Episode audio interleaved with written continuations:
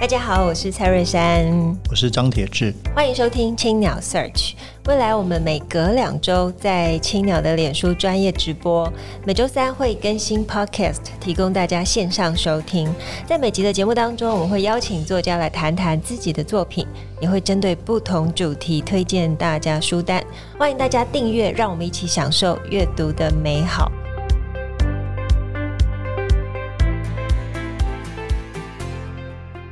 各位听众朋友，大家好，我是蔡瑞山，我是张铁志，欢迎收听青鸟 Search。今天我们邀请到工作生活家小白姐，yeah, 跟我们分享一下她的新书《职场神兽养成记》。其实这是已经是一本畅销书了，这个好像是预购还是一开始就已经是博客来第一名的是吗？是第一一开始啊，因为菜鸟作家没有办法被预购。哦，那那很厉害，一出来就是第一名啊！嗯，那怎么样感觉？作为小白当然是这个职场资深的各种的专家，但是写作是第一次嘛，出书、哦、第一次，那第一次就上手就成功，你下次要不要出这本书？第一次当作家就第一名耶！哎、欸，其实我必须讲，怎么发生的？你如果想要感受到幸福，嗯、就出一本书吧。欸、是哦，嗯，因为嗯，因为我觉得现在书不好卖，对，所以我其实我认为，如果他第一第就是一开始就卖的好，绝对不是因为这本书好。我觉得是因为人品好，哦，就是很多朋友会人品好，真的，真的，这这个说的好。那我要好好努力，我尽量要出书啊。哦，那赶快多交点，多多多交点朋友，对不对？大家有赶快请客吃饭。其实我我我我我在翻这本书的时候，我都有点紧张，我很害怕青鸟进书，因为我很害怕那个我同事读完书之后，跑来用一个一个快小白姐说，小白姐说，嗯，好。那我想问一下，就是你在出这本书的时候，我们最直接的问题，你面对你的老板，你怎么介绍你的书？嗯，其实我这本书的前言有讲，我为什么出这本书，其实是一个对于职场生涯的回顾。嗯，哦，我是属虎的，所以今年是我的太岁本命年。哦，那我是在十二年前的虎年就遭受一个非常非常恐怖的职场霸凌。嗯，然后那个时候我其实是过着一个怨天尤人的生活，我觉得自己很倒霉。很难想象里怨天有人，哦，真的真的就是可能就这样看着你，我就会拉着你的手说：“珊珊，你愿意听我讲吗？”然后我就哭了，我就哭了，就哭了。就十二年前，对，太太委屈了，然后觉得自己完全无能为力，就好像被就是真的就很像聂小倩被丢进兰若寺那种感觉。哦，你的生杀大权，甚至谈恋爱的所有的这些权利，都掌握在另外一个。比你资深、嗯、比你有 power、比你恐怖的人身上。哎、欸，我 echo 一下，这样的状况好像现在很多人都会发生哦。因为你在职场上面或多或少都会面对一个执掌你生杀大权的人，然后他好像一时就可以把你这样捏死。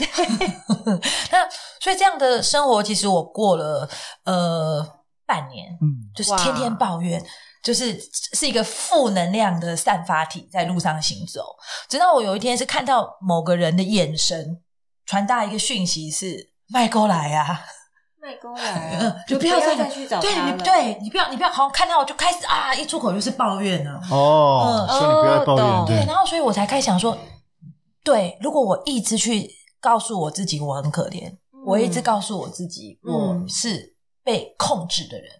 嗯，我没有选择。嗯嗯，那我的人生就这样了，无法往前走。嗯，所以我才开始去读大量的书，就想说，因为很多人，你能为什么能出书，一定是受过挫折嘛？好励志哦！你怎么走出来的？然后去上大量的课，然后去找到就是真的比我厉害的人，怎么去面对困境。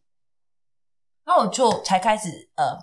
发现谈判是一个非常非常非常重要的一个观念。你说跟老板谈判，跟 everybody 各种对，因为其实你要能够完成目标，第一个要 PK 的人其实是自己。是，因为太多的人他是没有目标感的，他活在这个世界上无目标。这很多哎，嗯，就是每天就这样浑浑噩噩哦，然后所以他才会觉得什么呢？什么事情我都要生气，我都要有情绪，为什么？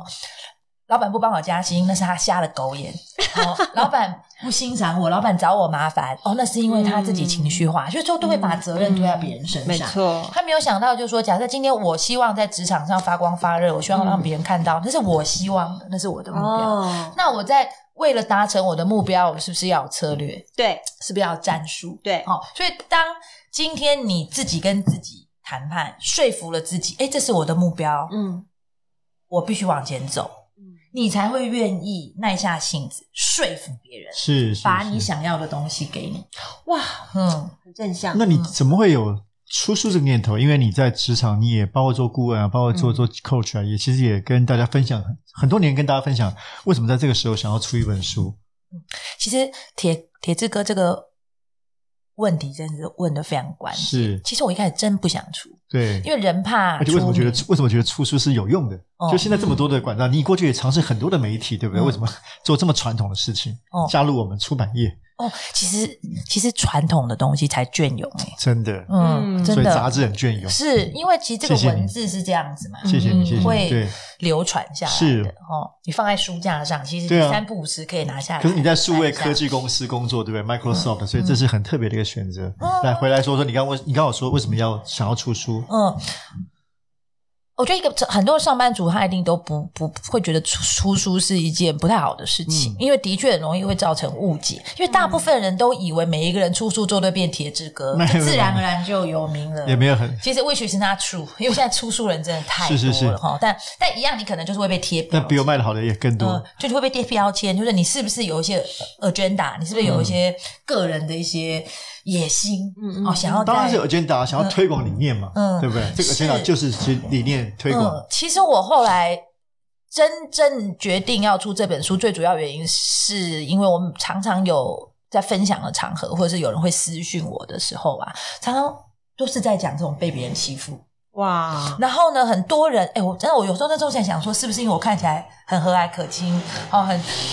问题都还，不过你看起来就是很怎么讲，就是好像我问你，我就可以得到很好的对啊，对，乐于回答大家的问题。可是很多人真的问题都还没问完就哭了，哦，就哭，真的就是唰，眼泪就是控制不住就下来了。那我想说，真的这么苦吗？哦，那我的。因为我常听他们的故事，就哎，跟我那时候的小巫见大巫，我就想说，人都是这样嘛。哦，就是如果你知道啊，原来曾经有一个人，他碰到的事情是比我其实更不堪的，对，比我更难受的。然后我现在看到他，就是大家觉得，哎，你好像很开心，每天就觉得哦，好像是可以走过去的。对，他想，哎，如果是这样，我的故事分享出来就值得。嗯，那所以我觉得。就想好，再来的就是我说嘛，虎年虎年十二年，嗯嗯，是对于华人社会来讲就是一轮，对，然后是就很圆满，所以翻身了。对，如果说这十二年中我有转变，嗯，哦，这对我来讲，我也觉得，哎，是不是这个时间点我做一个 closure，嗯嗯，哦，那对我自己的人生也是一个里程碑。对，可是我觉得我刚刚的问题是我自己觉得很有趣，就是说。在这个时代，大家在数位时代，你又是在数位科技公司工作，过去你们工作生活家也尝试不同，从影片到 podcast，但我觉得我是觉得很棒啊，就是说大家现在觉得还是书还是一个有用的载体或者有用的武器，包括你刚刚说的它的隽永可被流传性，嗯、其实都我觉得，因为我们在媒体，人家常说啊，影音是王道，影音当然有传播力，但我觉得大家低估了书本的力量，包括我们为什么做不是做纸本也是一样哦。那当然最重要的是让不同的媒介可以有。各同的整合或者同时出发嘛，像这样的内容，小白也有出电子书，所以有兴趣的朋友可以买电子书。嗯，对，你可以其实有不同的载具看到，重要的是内容。嗯，那我是觉得纸本是非常重要的，拿在上面还可以还有这个那么可爱的照片，感觉多好。对啊，好，那回到这本书，你刚刚提到了一些是关于自己过去的经历，那在这本书你你希望大家看到什么？包括你这里面当然从序里也写到，希望大家社畜要翻身，要成为职场神兽。嗯，如何？嗯，如何可以养成成为一个职场的神兽？嗯，所以其实我最后一章，嗯，最后最后一章哦，就是三部曲吗？对，没有，就最后一章，最后最后最后一章。对，然后我就是跟所有的读者说，你看完了，其实这就是你的选择。对，其实这本书就把职场神兽，一定是你内心深处是有渴望的。嗯，哦，你一定有渴望。嗯嗯，你的目标是希望什么？你能够主动掌握自己的职涯跟生涯，所以你选了这本书，但你又把它看完了。嗯、哦，所以我想要告诉大家的是，其实人生就是选择。嗯，当你选择成为社畜，嗯，其实这已经是你自己的选择。嗯，哦，你百分之百的被动，嗯，百分之百的把所有的借口都交给他人，嗯，哦，然后自己完全不用负担任何的责任，这不就是一个很阿 Q 的一个做法？嗯，哦，那你就。必须承担一事无成的结果，嗯嗯嗯、这就是我想想要跟各位说的。嗯，好，那我其实呃很想问问你，那在呃十二年前有被职场霸凌，后来就是完全转念，然后变成就是一个开始在职场慢慢的不断破关的，你可以说是破关的小白姐。嗯，什么时候会开始想要成立工作生活家？嗯，然后以及对于这个工作生活家的长远的理念、理想跟期待是什么？是。其实我是一个很喜欢看京剧的人。我有一次就看到那个，你说京剧是说北京那个京，还是讲话那个京？讲句话那个京剧哦，就那种 quote 哦。然后有一次就是，对，我就是我有一次就看看到，就是就是那个爱因斯坦说哦，如果你用同样的方式，但期待有不同的结果，那是疯子。哦，像我们其实我我做这个工作也也蛮久，就是说所谓的资深工作者，嗯、就是很多年轻人讨厌那个老高 哦，就老高就是反复会觉得我我想的才是对的，然后都不愿意创新。我们都有这个问题。嗯嗯，然后可是我那时候其实我是一个反而是一个勇于创新的人，真的。嗯，但我那时候就发现了一件事情，就像你看我现在坐在这个直播间里面，其实身边都围绕着 Apple 的产品。为什么呢？因为 Apple 它是深入到人的生活。你去逛百货公司，Apple，嗯，你去逛什么西门町，你去逛东区，你都一定会看到他们的店。那相反的，我们的产品不是，我们的产品其实是在传统的 IT 商圈，可是藏在我的 Apple 里。嗯，没关系，珊珊，我请问你一下，你已经多久没有去过 IT 商圈？就所谓的光华商场这些地方，你多久没去过？想不出来。对吧？哎，志哥，你呢？我我有我有去那个三创买电脑。有，我上礼拜有去啊。去三创买电脑。我去参加阿普的时装发表会。对，就参加三创。嗯。哦，那幸好我们还有三创。那就我们就发现，就是说，如果今天我们还的产品，它都还是在同样的场域里面出不来，我们得要找到出口，是能够去接触像各位这样子，哦，关心文化。关心这个趋势的人，所以想说，什么样可以这样做，然后又很比较呃，比较快捷，比较不用那么大的成本，其实就是做社区。嗯呃，还再加上现在的消费者不会去关心我买了什么，他们会去关心为什么我要买这个东西。嗯、哦，所以他们其实是要什么？要场景。嗯，这些东西是要能够融入他自己的生活。嗯，所以我们才说啊，不要再去讲什么啊，产品好棒棒，硬碟多大。哦，然后 DRAM 有多少？嗯、我们开始去讲什么工作与生活的方式。哎，你这想法是对的耶！嗯、我的确在、嗯、呃早期，就比方说在触碰电脑的时候，我每次去那个光华商场，他们都会跟我说这是什么什么什么什么功能。嗯，我光听到他讲硬碟跟什么什么的处理器，嗯，我头就昏了。嗯，对。那我觉得后来，但是我接触工作生活家就不一样。小白姐都在告诉我说，你在高铁上面也可以工作，嗯，就 是你在咖啡店也可以工作哦。嗯，哦，你知道我们 Windows 推出了什么什么什么？哎、嗯，我突然发现这个切入点让我好亲近哦。嗯，对，因为大部分人其实都不是对，就像好了铁志哥是，还有珊珊，你们是文化人，你们做书店，哦，你们就很清楚如数家珍，现在到底在文化界发生了什么？那对我们来讲，哎，完全一脸懵。所以我必须要很多的 context，就是很多的这种背景资料。对，那就科技也是一样啊，我不可能告诉你这些行话，然后期待消费者有感觉。对，所以我们就要包装它，创造使用情境。嗯嗯，这件这个东西，这个科技怎么样帮助你工作与生活的更好？嗯，所以你这个东西，我一我一直觉得你，我对你这个觉得非常的。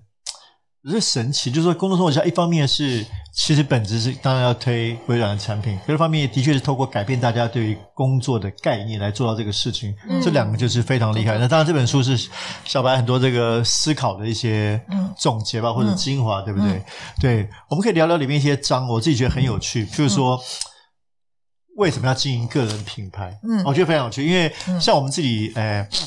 因为本身就是作家嘛，本来是从个人出发，只是融到团体里面的时候，有时候有这个问题，人家觉得你个好像有个人品牌跟组织的关系，但其实你这里面有一些独特的看法，可不可以跟我们听众朋友分享？嗯，个人为什么？对啊，你就是个人品牌的前面。嗯、我常常想说，你在微软这样可以吗？哎，公司会允许一个人这么的个人品牌吗？哎，对、啊。所以铁志哥今天问的所有的问题都很关键。对啊。为什么呢？因为他是老板，其实资本家就是很容易会有这些想法。以前我是那个被被组织讨厌的，不是因为我是老板。对 对对。其实很多东西哦，我我认为我们这样年纪的人哦，嗯，是很累个的，是很后面的，对啊，对啊，对啊，因为很多的年轻人，他们的我我老是觉得我们这一代人辜负了这些年轻人。是，其实我们以前大学毕业、研究所毕业，然后进职场，那种感觉是天经地义的。然后其实是过着一个堪称舒适的生活。哦，你就上班嘛，月底就有钱，你就会知道你还可以往前走，还可以往上爬，买车买房。结婚生子、嗯、是很明确的，可现在的孩子比较没有，所以他们其实所以反而激发他们的创造力。对，所以他们必须干嘛？他们必须要 slash，不然他们其实不够钱用的，对吧？所以他们得去，是他们得去做社群，他们得去做 YouTuber，他们得去做什么直播带货？为什么他们需要更多的方式来创造收入？于、嗯、是乎，现在的孩子才会说个人品牌，然后赚钱。嗯嗯嗯，但我就呃，但后来我去研究，因为我其实个人品牌这件事情，我后来很有兴趣，因为我想了解他到底在干嘛。因为我认识很多的所谓的网红是不赚钱的，是不赚，因为他就是百分之五、百分之十吧，可能可以赚。对他们说只有前百分之五是真的有收入的，嗯，是不赚钱的。那大家在搞个人品牌在干嘛？所以我想说，台湾因为可能还是比较是 follow 欧美，所以我就去看很多欧美的一些课程啊、书籍，去去理解什么叫个人品牌。发现一件事情，其实每个人都有个人品牌。哦，oh. 个人品牌不是创造的，嗯，个人品牌本来就在这边，嗯，就像衣服 Chanel，嗯嗯，嗯跟你家隔壁菜市场，它也是有一个 mark 的，嗯嗯，哦，那只是它的价值不同，嗯，所以其实不是经营，哦，对不起，不是创造个人品牌。为什么我是用经营？它其实就是一个优化的过程。你要让别人知道你是谁，嗯，你有什么价值，我要怎么用你。那你才不会一辈子你都什么呢？都在担心失业。嗯，失业我根本不知道你能做什么，谁愿意再给你工作？嗯、那你就要花很多的时间重新去写履历。履历不就是有点类似是你的品牌说明书吗？是是是是，对，嗯嗯嗯。所以每个人其实都有品牌，都应该要好好的去。有，我们公司很多哦，我我我很喜欢这样。我们公司很多很多的，那编辑啊、摄影啊、设计啊，其实都是自己品牌都很强的。嗯，这当中我觉得公司也是有帮助的。是，我就要以铁志哥为例了。因为我们在合作我们那本别册的时候，对，其实铁志哥介绍你们的这个设计总监，就会说：“哎，我们设计总监很有名，他以前是那个什么地方的知名的，对对对。所以其实是什么呢？铁志哥就哦，我找来一个有非常有价值的个人品牌的人，没错，嗯，来为公司的品牌加分。对对对对，大家如果其实是可以彼此互利的，对不对？嗯嗯。所以我说，如果今天老板。反而会就说啊，我要不要啦？不可以哦！你就是每一个人都是面目模糊的。那你一个公司的品牌都请面目模糊的人，它堆叠起来其实也是一个面目模糊的企业品牌。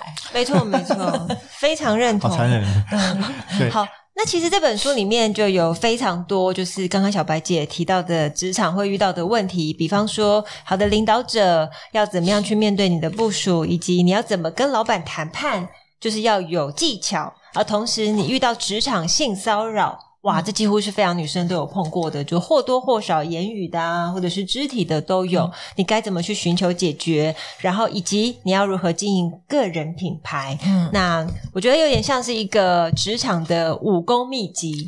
啊，希望大家就是每一个人在工作，如果你遇到沮丧的时候，我们都可以翻开这本书，那它可以成为解决你遇到呃烦忧的一个很大的、很重要的一个妙方。好，那我们请小白姐给我们推荐一下，呃，除了这本书之外，你最近在读的一本书哦，呃，我最近在读一本书，叫做《请听你就能说服任何人》。